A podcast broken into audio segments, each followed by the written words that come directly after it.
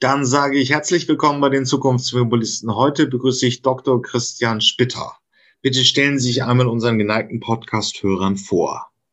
Ja, vielen Dank erstmal für das Interview, für die Anfrage. Christian Spitter. Ich bin seit 2002 am Zentrum für Brennstoffzellentechnik angestellt und leite seit dem April letzten Jahres die Abteilung Wasserstoffinfrastruktur hier im Hause. Gut. Hm.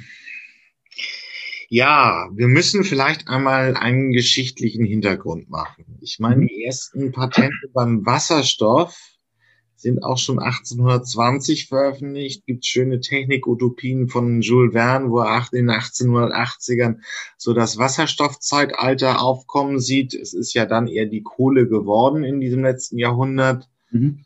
Wenn ich richtig informiert bin, haben wir die ersten Anwendungen bei den Gemini Apollo Programmen der Amerikaner gesehen. Äh, also in diesem System einer Raumfähre äh, kam da der, der Wasserstoff kombiniert mit der Brennstoffzelle zum Einsatz. Dann hat 2020 äh, unser ehemaliger Kanzler Schröder vor Mercedes gesessen mit einem Wasserstoffantrieb. Ihm wurde gesagt, das ist der Antrieb der Zukunft. Ja, wo stehen wir jetzt 2021 eben mit der, dem, dem Wasserstoff, der Brennstoffzelle in der Mobilität? Ja, vielleicht so rum zwei Einsteiger dazu. Also Jules Verne ist ein gutes Stichwort. Wir haben bei uns seit eh und je im Foyer hängen, dass Jules Verne auch gesagt hat, dass Wasserstoff die Kohle der Zukunft ist, woran wir gerade auch sehr stark glauben. Ähm, da kann ich aber später noch näher darauf eingehen. Ähm, ich habe 2002 hier angefangen, eigentlich auch genau mit diesem Glauben und auch den wir hier auch äh, als quasi DNA auch verfolgt haben von ZPT, dass die Technik binnen einer Zeit von fünf Jahren in den Markt kommen würde. Ähm, jetzt sind wir heute, gut 20 Jahre, knapp 20 Jahre später, erheblich schlauer. Ähm, es es gibt viele Gründe. Ähm, das, aus meiner Sicht ist das Wesen, der wesentliche Grund sind zwei. Das zum einen ähm, schlicht der Leidensdruck noch nicht so groß war, dass man sich dieser Technologie öffnen musste, weil es einfach derzeit noch andere Alternativen gibt, die ähm, eine gewisse Effizienz versprechen. Beim, bei der Mobilität sind wir da schon, da geht es jetzt Richtung Batterien, da müssen wir den Asiaten folgen. Ähm, der zweite aus meiner Sicht aber auch ganz wesentliche Punkt ist, dass zumindest in Europa die Technik auch nicht mit einer gewissen Konsequenz verfolgt wurde. Also es ist immer, wenn, das tut uns schon fast leid, aber man muss den Blick dann immer Richtung Asien dort auch lenken und vergleichen, mit welcher Intensität Großindustrien Forschungsabteilungen dort unterhalten, um diese Technologie weiterzuentwickeln. Ähm, auch da ist mit Sicherheit aus diverse Iterationsschleifen gedreht worden und manche Technologie hat sich dann am Ende nicht durchsetzen können. Aber ähm, das, die, die Wahrnehmung ist immer dieser und so, so sehen wir das, so kriegen wir es hier auch in Europa mit, ist, dass ähm, man sich bis vor kurzem nicht so intensiv mit diesem Thema auseinandergesetzt hat. Also man forscht ja, aber nicht mit der Intensität, dass man auch wirklich den sieht, dass es gewollt ist, dass man mit der Technik kurzfristig in den Markt geht. Das ist erstmal die Ausgangslage. Wir haben viele, aber das waren natürlich auch Akteure, die, die in die Batterien investiert haben. Wir sind ja jetzt, wir nehmen dieses Interview am 11. Mai 2021 auf. Und äh, trotz Corona-Pandemie ähm, entwickelt sich der elektromobile, der, der batterieelektrische Antrieb relativ gut. Mhm. Die Umsatzzahlen steigen, wenn auch auf kleinem Niveau und die Hersteller kündigen fleißig Fahrzeuge an. Mhm. Warum sehen wir das? Warum sehen wir diese Fahrzeuge nicht mit Wasserstoff? Ist es immer noch dieser alte Webfehler des Systems, dass ich erstmal Energie aufwenden muss, damit ich es in der Form habe, so dass ich es fürs Autofahren nutzen kann? Ist, Wasserstoff kommt ja so in der Natur nicht vor. Das muss ich, ich, das heißt, ich muss irgendein Verfahren haben, um Wasserstoff zu erzeugen. Und das hat erstmal eine schlechte Energiebilanz. Bei der, Batterie befülle ich einfach, die Batterie befülle ich einfach mit Strom. Mhm. Dann kann ich eine gewisse Strecke fahren. Mhm. Ähm, das wird in den, wenn man sich jetzt den, die Benchmark nimmt, der Großserienhersteller, dann waren das 2012 noch 120 Kilometer Reichweite. Heute bringen Großserienhersteller für 40.000 Euro Fahrzeuge mit einer Reichweite so um die 350 bis 400 Kilometer auf mhm. den Markt. Die Technik bei der batterieelektrischen wird auch in der Serienfertigung immer besser. Mhm. Wo, wo ist denn jetzt noch der Sinn von Wasserstoff oder ist das ein Dead End in der technologischen Entwicklung? Also was wir da sehen, ist, dass das, was jetzt gerade in batterieelektrisch passiert, also ich will das definitiv nicht verteufeln. Die batterieelektrischen Fahrzeuge als Stadtfahrzeuge haben durchaus Sinn aus meiner Sicht. Ähm, aber dass man da jetzt ähm, die Premium-Klassen-Fahrzeuge mit, mit, mit Batterien bestückt, ähm, da ist aus meiner Sicht im Wesentlichen der Grund dahinter, dass man A, die CO2-Emissionen versucht dann damit zu senken, ähm, wo man auch immer die Frage stellen muss, was ist der Strommix, mit dem man dann die Batterien befüllt. Ähm, und der asiatische Markt, der auch da ganz klar Vorgaben gibt im Hinblick auf Elektromobilität, wie viel Prozent der Flotte dort auch entsprechend ähm, Elektromobilität äh, nachverfolgen äh, müssen. Ähm, Wasserstoff hat einen ganz anderen Charme, der oder mehrere. Der eine Charme ist, wir müssen zukünftig um die Mobilität in dieser oder einer etwas abgeschwächten Form zukünftig und so weiter erlauben zu können, müssen wir massiv Energie weiterhin auch importieren.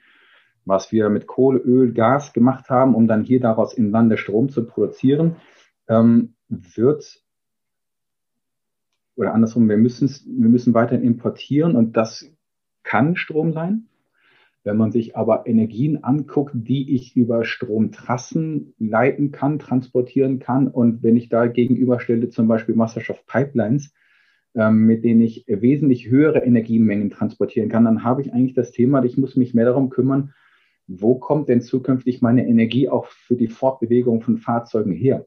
Und der Energieimport, ob der jetzt Strom oder Wasserstoff ist, da ist, wie gesagt, das Maß, mit dem ich in einer gewissen Querschnitt Energie transportieren kann, wesentlich günstiger beim Wasserstoff.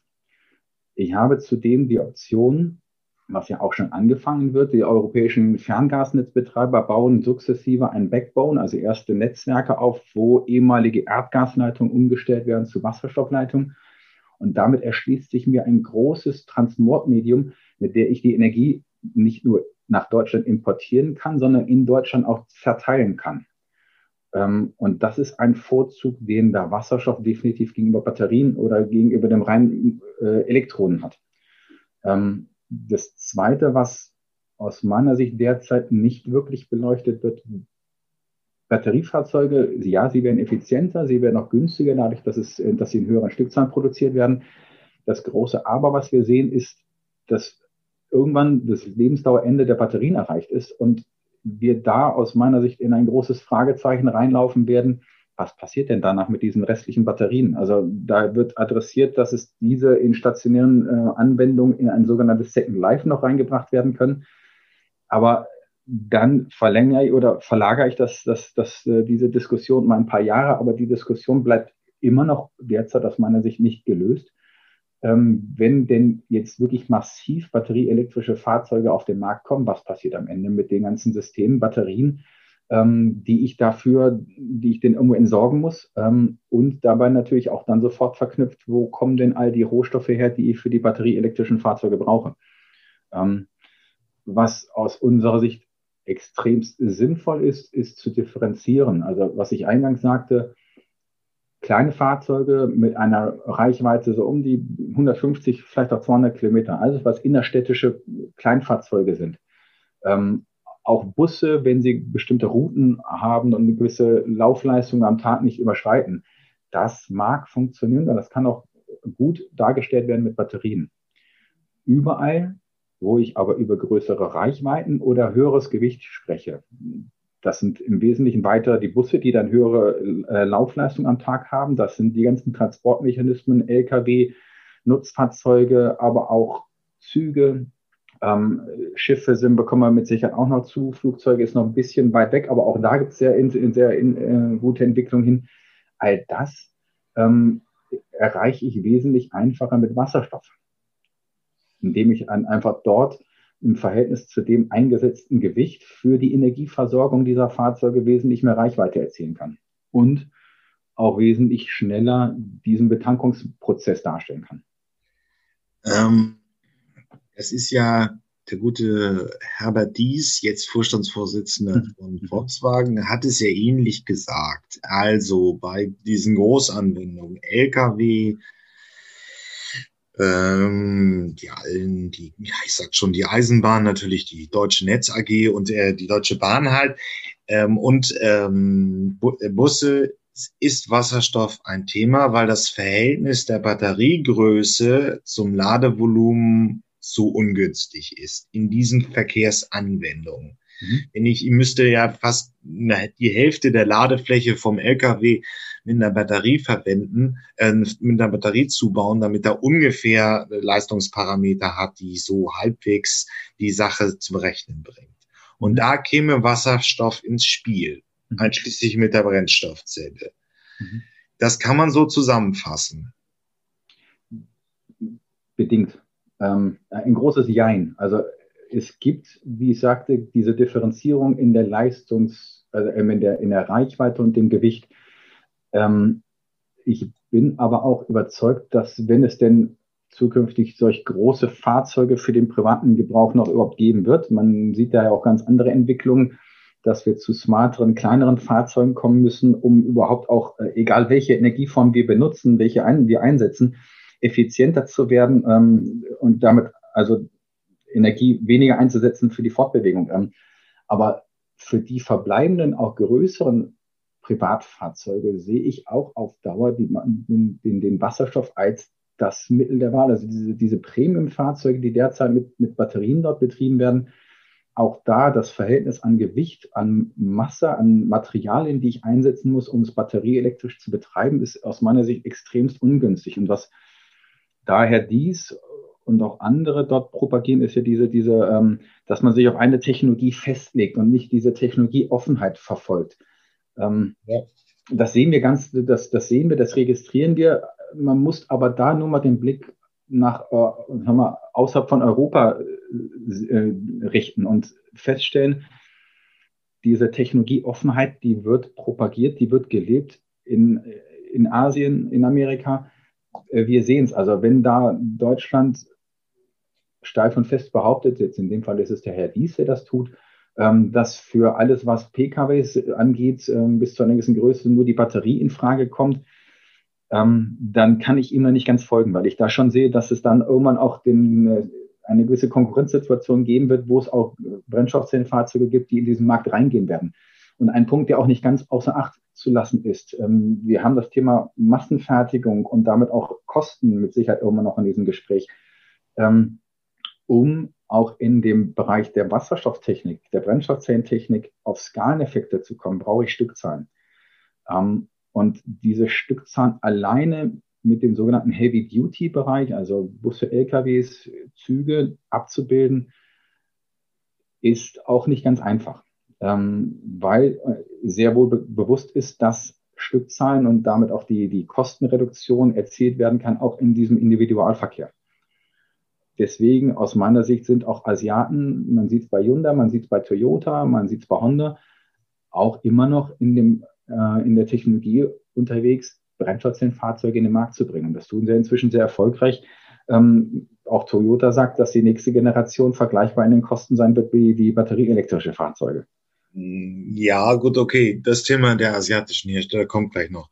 Ja. Aber jetzt müsste ich sich schon mal festnageln. Hm? Ähm, wo ist also ich habe irgendwie dieses, dieses Zitat gebracht vom, äh, von, vom Volkswagen-Vorsitzenden und gemeint eben, äh, Heavy Duty ist eigentlich Stand heute fürs Wasserstofffahrzeug geeignet.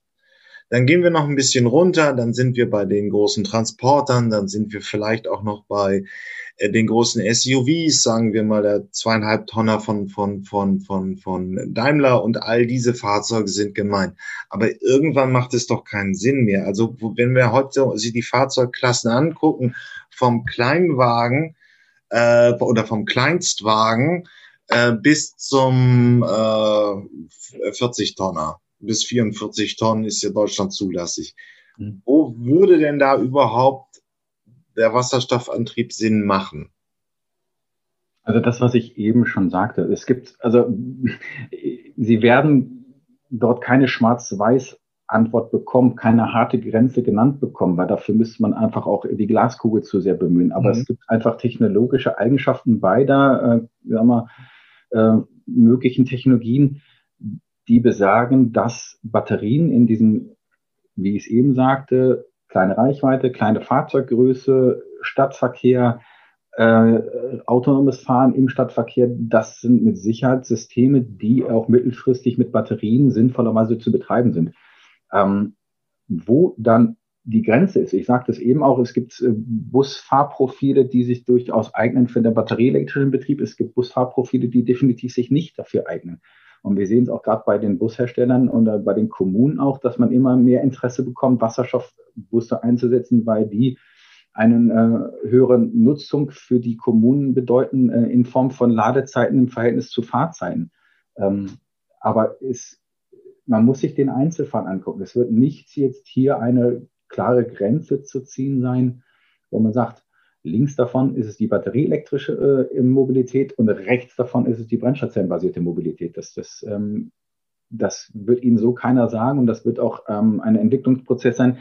Wir sehen ja jetzt auch, was jetzt zum Beispiel im Verbrennungsmotor passiert. Wir haben damals den Diesel gehabt, der eigentlich vorwiegend äh, entwickelt wurde damals für Traktoren, dann ging er irgendwann in die großen LKWs rein und irgendwann hat man festgestellt, bis zu einer gewissen Größe ist der Diesel durchaus auch lukrativ in dem Individualverkehr bis hin zu Kleinwagen. Mhm. Ähm, das sind Entwicklungsschritte, die, die ähm, auch Entwicklungslinien bedingen und auch in, in Entwicklungssprünge, die jetzt heute nicht wirklich so absehbar sind. Also es wird irgendwo an dem Übergang einen Graubereich geben, in dem beides eine Rolle spielen wird, aber darunter sind es aus meiner Sicht ja die Batterien und darüber aber mit wesentlichen Vorzügen dann die wasserstoffbasierten Brennstoffzellenfahrzeuge. Okay, ähm, das ist ja auch inhaltlich richtig. Ich meine, bis Anfang der 80er Jahre gab es eigentlich den, den Diesel auch nur bei, bei LKWs und heute ist ja, glaube ich, die Hälfte vom, vom, vom Neuwagenabsatz und das umfasst eben auch Klein- und Kleinwagen.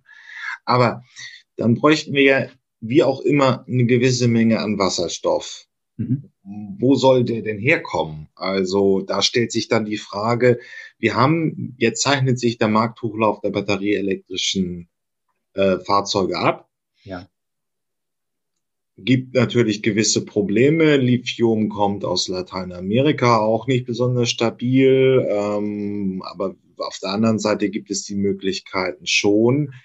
Ähm, wo wird Wasserstoff produziert? Man hört jetzt viel, dann kommen die alten Ideen wieder. Wir nehmen ein Stück Wüste, stellen da Sonnenkollektoren auf und dann entsteht am Ende Wasserstoff. Mhm. Das füllen wir dann auf ein Tankschiff oder bauen eine kleine Pipeline über die Straße von Gibraltar und versorgen mhm. den europäischen Markt damit. Ja. Ist das das Szenario, was so sehr wahrscheinlich ist oder? Also als diese erste Diskussion seinerzeit in 99 ähm, aktuell war in Hinblick auf das Desertec-Projekt, das wir da was Sie da ansprechen, ansprechen da habe ich gerade in Spanien meine Diplomarbeit an einer Solaranlage gemacht. Ähm, das Thema, ja, ist vollkommen richtig, das kommt wieder. Ähm, wir müssen uns grundsätzlich als Netto-Energieimportland Deutschland die Frage stellen, wo kommt unsere Energie her? Bis dato sagen wir, ja, wir beziehen Erdgas über Pipelines aus Holland, aus Russland. Ähm, wir beziehen ähm, Erdöl, Kohle aus anderen Ländern für die verschiedenen Industrien oder energieverbrauchenden äh, Bereiche. Das können wir uns ja, das wissen wir alle, auf Dauer nicht mehr erlauben, diese fossilen Energieträger zu nutzen. Also müssen wir die Frage stellen, haben wir die Chance? Und wenn ja, wie viel von dem von dem Energieeinsatz, den wir in Deutschland haben, können wir lokal produzieren. Und da ist mit Sicherheit sind es die Ansätze, dass man sagt, überall, wo Dächer neu gebaut werden, müssen Solaranlagen drauf. Also wir sind erstmal gezwungen, tunlichst viel an Strom im Lande zu produzieren. Ähm, und darüber hinaus werden wir aber immer auch Energie importieren müssen. Und da gibt es ja sehr wohl die Möglichkeiten in dem Sonnengürtel in Afrika, ähm, gibt es Untersuchungen oder gibt es auch erste äh, Projekte, die da angesetzt werden, dort ähm, Wasserstoff zu produzieren, ähm, um diesen dann über Pipelines, vielleicht auch flüssig zukünftig über Schiffe dann nach Europa zu bringen. Es gibt genauso in Südeuropa genug Flächen, die eingesetzt werden können, um da auch in größeren Mengen Energie zu, äh, zu erzeugen in Form von Wasserstoff. Also ähm, es gibt da verschiedenste Studien, die ähm, durchaus ausgehen von einem Bedarf an Wasserstoff in Jahre 2030, 2040 von über 60 Prozent, ähm, der zu importieren ist. Ähm, ich, das ist erstmal aus meiner Sicht kein Problem, weil, äh, wie gesagt, auch bis dato, wir beziehen unsere Energie in Form von Gas, Kohle, Öl, ähm, auch über Pipelines oder Schiffe. Ähm, und ähnliches würde es zukünftig gegebenenfalls mit Wasserstoff geben. Ähm, und das, was ich dann auch sagte, dass wir hier natürlich auch dafür Sorge tragen müssen, mehr, mehr Erneuerbare hier auch aufzubauen in, in Deutschland selber. Das wiederum dann aber dazu führen wird, dass genau dann auch das bedingt, dass wir Energien zwischenspeichern können. Und hier ist wiederum der große Vorzug von Wasserstoff, dass ich Energien in Form, in der, in, Form von Pipelines oder Zwischenspeichern speichern kann und damit ähm, auch Sektoren koppeln kann. Das heißt also Energien für die Industrie bereitstellen kann, für die Mobilität, ähm, das Netz damit entlasten kann. Das heißt also, man wird auch da einen Mehrklang haben. Man wird immer diese, die, die Elektronen, also den Strom direkt nutzen können, wo man das tun kann. Aber da, wo ich ihn nicht nutzen kann oder wo es energetisch oder von dem Nutzerprofil sinnvoller ist, das mit Wasserstoff zu tun, dann produziere ich den Wasserstoff und kann diesen dann nutzen. Okay. Also es ist eine plausible Idee, das ist in, in sonnenreichen Regionen ähm, produzieren zu lassen und dann eben auf Europa, wahrscheinlich dann auch in den USA, ähm, wo es als verbraucht wird, hinzutransportieren. Soweit so gut. Ähm, aber wie, wie, wie effizient sind Stand der Forschung heute, wirklich diese Produktionsverfahren ähm, beziehungsweise ich gehe mal davon aus, dass die, die, die Pipeline im Prinzip effizienter wäre als ähm, die Batterie als solche. Man kann also mit Wasserstoff besser Energie speichern. Das muss man ja in dieser neuen Energielandschaft auf jeden Fall auch können. Also es werden wahrscheinlich viele äh, Solaranlagen äh, produ äh, Strom produzieren. Das Netz äh, sind, äh, wird nicht mehr so dominiert von großen Atomkraft- oder Kohlekraftwerken. Dadurch entstehen aber auch große Schwankungen. Die müssen ausgeglichen werden. Deswegen suchen wir alle nach dem Superspeicher. Da wären Autobatterien eine Lösung, aber eine andere wäre Wasserstoff. Aber was, wie, wie effizient wären jetzt wasserstoffbasierte Systeme? Wo könnte sich das wirklich rechnen? Ich, also erst einmal, wenn man sich diese Kette anguckt, bis dann in dem Fahrzeug, reden wir von einem Wirkungsgrad in der Größenordnung von bis zu 28, 30 Prozent dann am Fahrzeug. Ähm, in puncto Wasserstoff, wenn man die Kette durchgeht, von der reinen Erzeugung bis dann zur Nutzung im Fahrzeug. Ähm, die andere aus meiner Sicht viel wesentlichere Diskussion ist. Ähm, wir nutzen derzeit einen Großteil der erneuerbaren Energie nicht, weil wir sie nicht im Netz unterbringen können, weil wir einfach diese nicht Zeitgleichheit haben von, äh, von Bedarf und von, von Verfügbarkeit. Und damit, wie Sie sagten, sind wir da gezwungen, einen Speicherglied dazwischen zu erhaben, der aus unserer Sicht Wasserstoff hervorragend darstellen kann als, Speicher, als Speicherglied und, wie ich es eben auch schon sagte, mit seiner Energiedichte im Vergleich zu Fernstromleitungen, ähm, im Vergleich zu, zu Erdgaspipelines, die umgestellt werden auf Wasserstoff, haben wir damit auch die Möglichkeit, viel wesentlichere oder höhere Energiemengen zu transportieren mit Wasserstoff als mit, mit Strom über, über, äh, über, über Gas, über Netzleitung. Ähm, und was ja auch ein wesentlicher Punkt ist, was muss ich denn tun in der Infrastruktur an Investitionen? Also was muss sich ändern? Was muss ich umbauen, um Wasserstoff verfügbar zu machen an den Stellen, wo ich es brauche? Und wenn man, wie gesagt, diese Option sieht, dass wir das Erdgasnetz sukzessive umstellen auf Wasserstoff, damit wird begonnen. Das wird auch eine ganze Zeit lang dauern. Ähm, und da reden wir zunächst einmal auch wirklich erstmal nur über die Transportleitung, also die Ferngasleitungen ähm, wenn ich das in Wasserstoff umstelle, habe ich hervorragend die Möglichkeit, Energien zu importieren und auch binnen von Deutschland zu transportieren an, an verschiedenste Punkte, wo ich sie brauche. Okay, dann sind wir bei der Infrastrukturdebatte. Wir haben also Wasserstoff transportiert, mhm.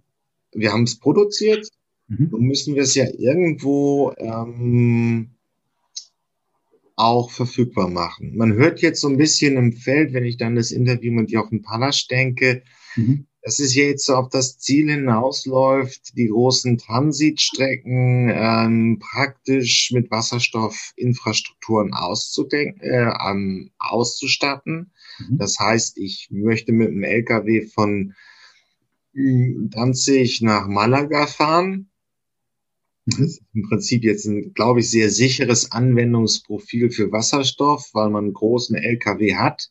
Mhm.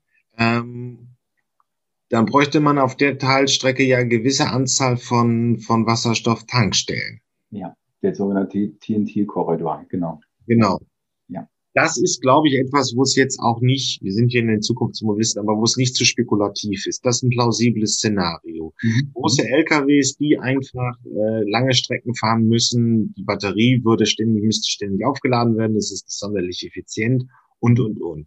Mhm. Ähm, wo stehen wir denn äh, jetzt, was die, die Infrastruktur angeht und wo müssten wir eigentlich hin, damit man im Prinzip diese Anwendungsprofile, also von Danzig nach Malaga, von Kopenhagen nach Neapel äh, mit einem Wasserstoff-LKW fahren könnte? Es gibt mehrere Optionen. Also Stand heute, wir wissen, dass wird Wasserstoff transportiert in Trailern mit 200 oder 300 Bar Wasserstoff, ähm, wo wir irgendwas um die 300 Kilo transportieren können. Das ist mitnichten das ein, ein, ein Szenario, was tragfähig ist für die Zukunft. Ähm, es gibt andere Formen von Lkw-Transport, also Trailer-Transport, wo man über eine höhere Druckstufe spricht. äh, Richtung 500, gegebenenfalls auch mehr Bar, mit denen ich dann durchaus bis zu einer Tonne an Wasserstoff transportieren kann. Es gibt darüber hinaus als weiteren Pfad den flüssigen Wasserstoff, wo ich pro Trailer dreieinhalb Tonnen mit einem Male transportieren kann.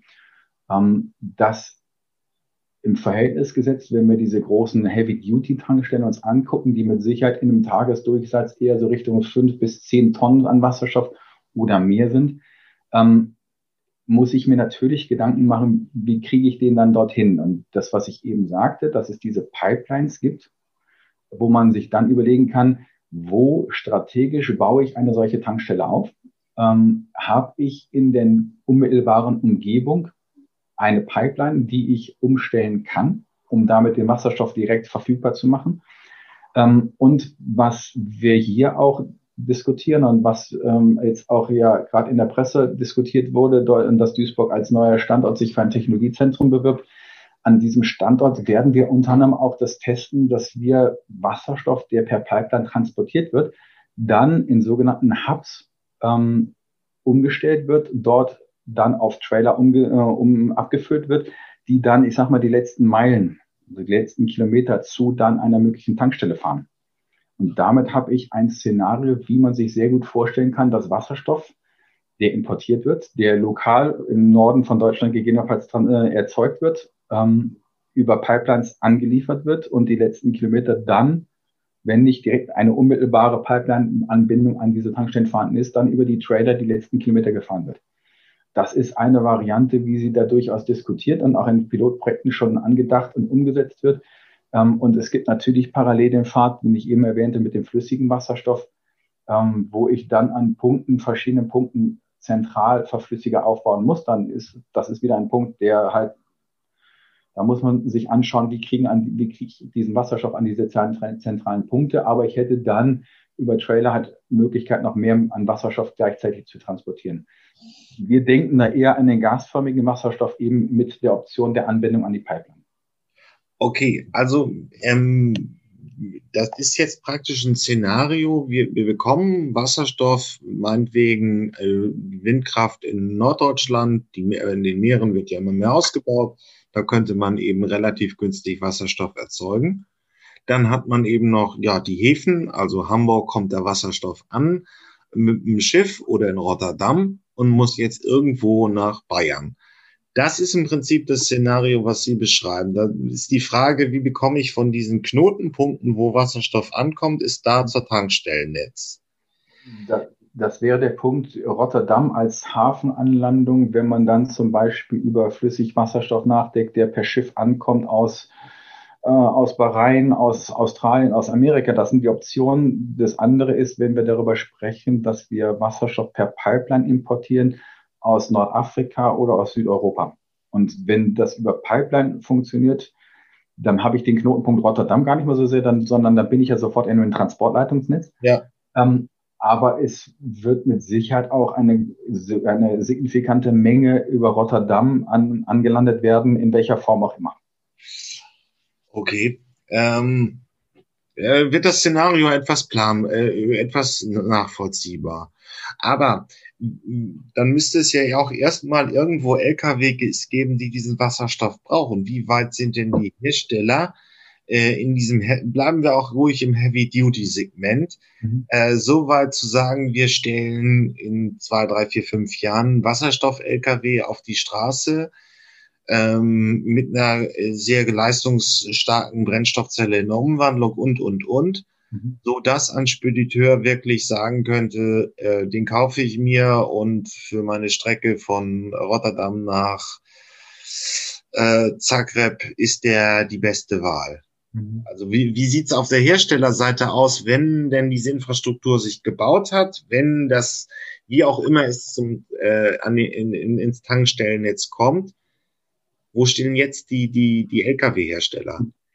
Äh, ich will, ich will jetzt mit einem Zitat gerne beginnen, ähm, mit einem Gespräch mit einem äh, äh Mitarbeiter eines OEMs, ähm, der da sagte, wenn bis 2030 nicht nennenswert LKWs in dem Heavy-Duty-Bereich auf Wasserstoff auf den Straßen unterwegs sind, dann bekommt jeder OEM in Deutschland massive Probleme aufgrund der CO2-Budgets, die dann nur noch zulässig sind, aufgrund der Restriktionen, die seitens Brüssel festgelegt wurden.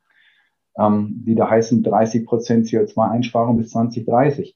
Ähm, was wir aktuell sehen, ist, dass es ähm, von Hyundai erste Nutz, erste kleinen LKWs, also das sind dann die, diese siebeneinhalb Tonne LKWs gibt, die jetzt nach Europa gebracht werden. Wir sehen von Toyota ähnliches, dass es da auch da LKWs gibt, die da auf den Markt gebracht werden. Ähm, das Joint Venture zwischen Daimler und Volvo, also Mercedes und Volvo, mit, dem, mit der Perspektive Flüssigwasserstoff-LKWs binnen der nächsten zwei Jahre in die erste Serie rein, oder zum ersten Prototypen und dann aber bis Mitte der Dekade in erste Kleinserien reinzubringen, hat das gleiche Ziel. Auch da wollen alle Hersteller bis 2030 nicht nur die Technologie marktreif haben, sondern sagen, sie gehen, müssen einen Schritt weiter sein, dass sukzessive ähm, Stückzahlen bis 2030 in den Markt kommen, um eben diese CO2-Ziele auch einhalten zu können. Also man ist sich dieser Thematik bewusst. Es gibt von MAN gibt's Entwicklung. Es gibt äh, also ähm, es gibt Nikola äh, und Iveco, den das Joint Venture, die auch da in Richtung ähm, Brennstoffzellen LKWs ähm, forschen und entwickeln, die auch in, in Ulm jetzt einen neuen Standort gründen, wo diese produziert werden sollen wir sehen diese Entwicklung. Stand heute sehen wir, dass es am Markt Hyundai 7,5 Tonner und auch 35 Tonner gibt. Wir sehen von Toyota welche. Ähm, wenn man außer Europa kommt und guckt, gibt es auch noch mehrere.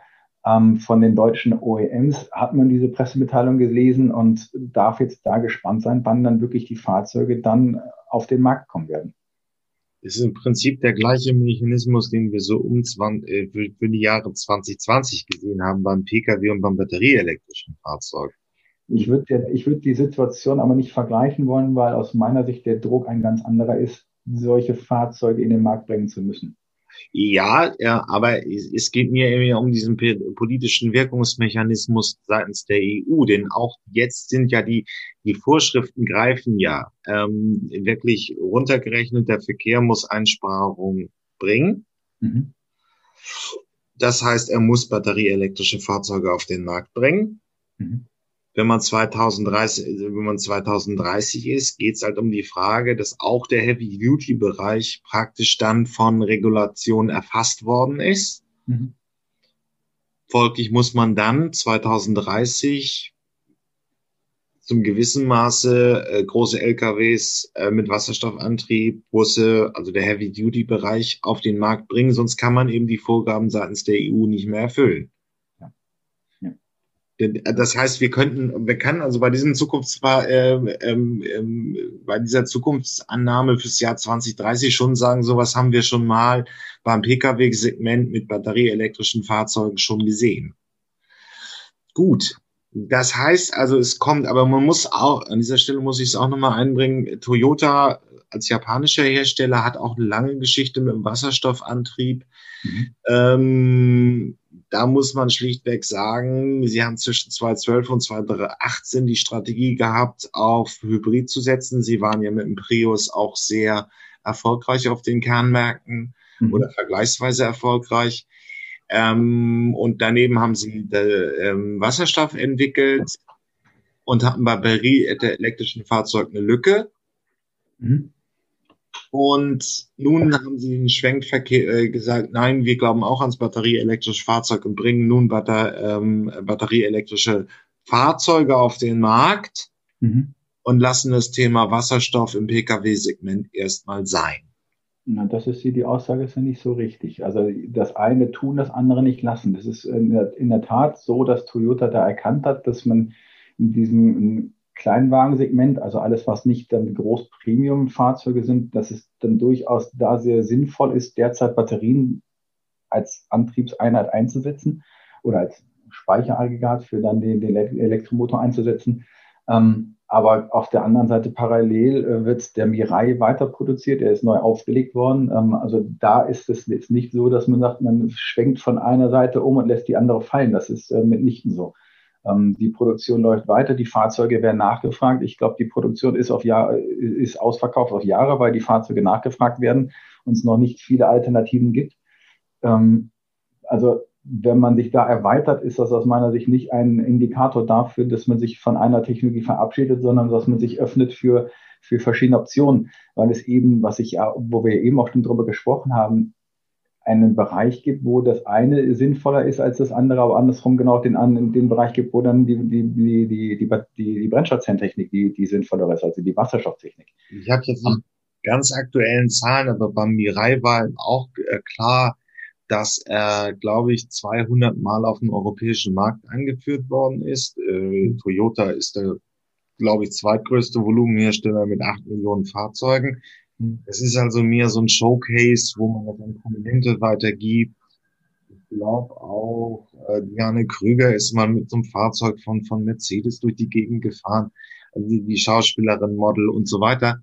Hm. Aber ist, ist das ein ernsthafter Marktdurchlauf? Das gleiche haben wir ja auch, glaube ich, 2018 schon mal bei, bei Daimler gesehen, dass der äh, große SUV mit dem Wasserstoffantrieb 200 Mal auf den Markt kam. Hm. Der ist auch hymnisch in der Presse gelobt worden. Aber ich kann jetzt nicht in die Bilanz, äh, in, in die, in die Budgetabteilung der, von Toyota oder von Daimler schauen, aber ich bezweifle, dass sie wirklich massiv in das Thema Wasserstoff in die Fahrzeuge investieren. Weil das Heavy-Duty-Thema ist jetzt 2021, hört man es an vielen Stellen, aber dass nun wirklich die PKWs im Kompakt, in den großen, in den großen Fahrzeugsegmenten Kompakt, Mittelklasse, obere Mittelklasse mit Wasserstoffantrieben versehen wird, wäre mir neu. Also ich sehe da momentan zwar einige Marketingaktivitäten, mhm. aber ich sehe nicht unbedingt einen wirklich konsequenten Markthochlauf. Also ich, ich würde äh, zu dem Mercedes Brennstoffzellenfahrzeug, dem GLC, einen, einen Satz nur, da ist sich die Fachwelt durchaus einig, dass das, ich sag mal, kein werbewirksames Produkt dieser Technologie war. Aus den verschiedensten Gründen. Und das einfach nur mal vorangestellt. Ähm, Toyota aus meiner Sicht verfolgt seit sehr langer Zeit eine sehr konsequente Strategie. Sie haben mit dem neuen Mirai ihre Produktion verzehnfacht. Das ist jetzt in der, hört sich nach viel an, ist aber auch in der Stückzahl jetzt nicht äh, signifikant im Verhältnis zu konventionellen Fahrzeugen. Aber mit der klaren Perspektive, das beim nächsten Mal nochmal zu verzehnfachen, um dann auch da, was ja eben ich auch schon sagte, einen ganz wichtigen Aspekt zu erfüllen. Ich muss auch um in einer Technologie günstiger zu werden, in Skaleneffekte reinkommen. Und Toyota aus meiner Sicht hat er sehr wohl verstanden, dass ich diese Skaleneffekte nicht alleine nur über Heavy Duty abbilden kann. Okay. Und auch ganz klar sagen, es ist der Heavy Duty, der da gerade sehr intensiv diskutiert wird. Das haben Sie auch gesagt. Das ist auch vollkommen richtig und es ist auch gut so. Ähm, aber nach wie vor gehe ich schon davon aus, dass wenn das denn mal auch wenn diese, diese Fahrzeuge denn jetzt auch in den Markt kommen, also gerade bei den Bussen gibt es immer mehr dieser, die die Brennstoffzellenbusse anbieten.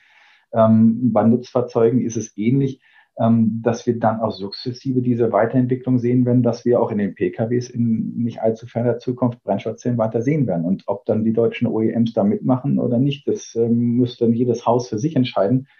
Ähm, aus meiner Warte kann ich Ihnen nur raten, zu sagen, man sollte diesen, diese Technologie nicht links liegen lassen. Und ich, ich weiß auch, dass das die Häuser nicht tun. Ähm, aber ähm, das aus meiner Sicht ist eine wirkliche, ein Teil der Lösung auch für zukünftige PKWs. Ähm, okay. Ähm, vielleicht dann nochmal von mir als Ökonom eine Frage. Ähm, die, wenn wir Stand heute der technischen Frage sehen, ich habe das, glaube ich, auch schon mal so ansatzweise gefragt. Es ist doch das Problem, was ich mir vorstelle, ähm, wie ist denn diese Technik eigentlich zu verstehen hinsichtlich einer Massenfertigung? Ist das sehr viel aufwendiger als die bestehenden Verbrenner?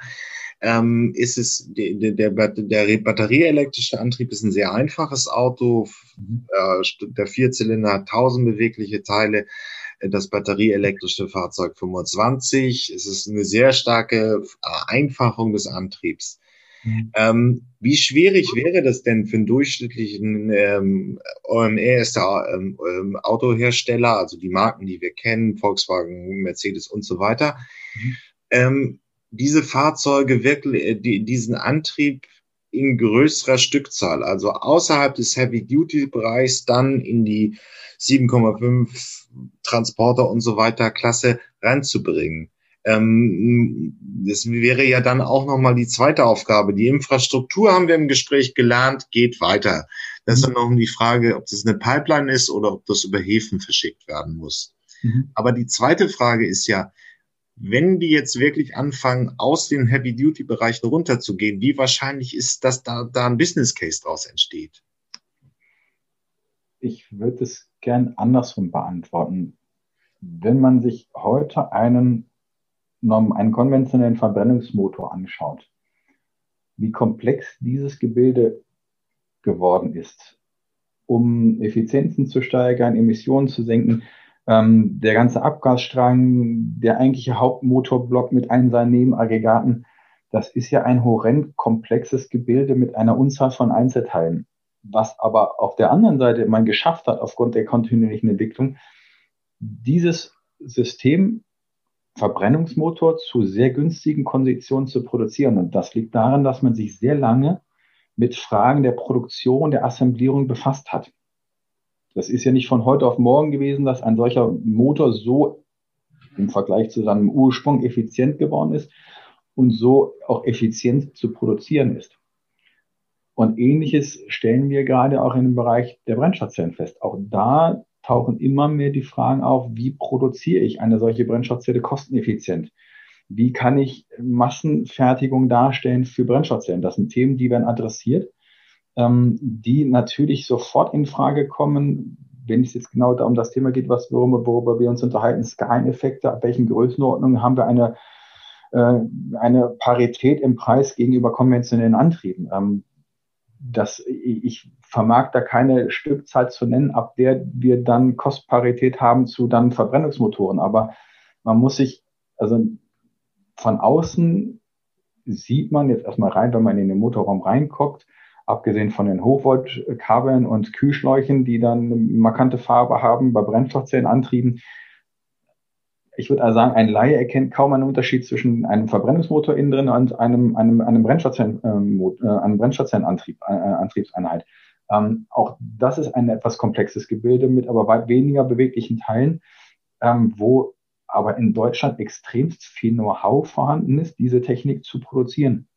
Also auch alle Zulieferer beschäftigen sich intensiv mit dem Thema, wie kriege ich die Brennstoffzelle gefertigt und das auch noch zu sehr günstigen Konditionen. Also das Know-how, man baut sich gerade auf und ich bin da sicher, dass auch die Unternehmen, die hier in Deutschland ansässig sind, aber auch andere in Welt, in weltweit, wenn dieses Thema wirklich ernsthaft auf die Agenda kommt, auch bei den OEMs, dass man da in binnen einer Zeit X Antriebseinheiten auf Brennstoffzellenbasis zu vergleichbaren Kosten produzieren kann wie, wie Verbrennungsmotoren das geht nicht von heute auf morgen. Das ist, wie gesagt, eben auch äh, schon erwähnt, auch die Komplexität von einem, äh, von einem Verbrennungsmotor, den so kostengünstig an, äh, herzustellen, hat nicht von heute auf morgen funktioniert. Aber der Schritt, wenn man ihn geht, ist die Perspektive ganz klar da, dass man irgendwann diese Kostparität erreicht.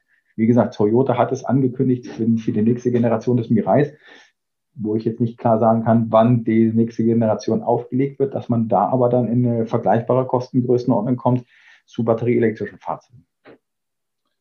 Wunderbar. Vielen Dank, Herr Dr. Spitter, für dieses Gespräch. Ich danke Ihnen.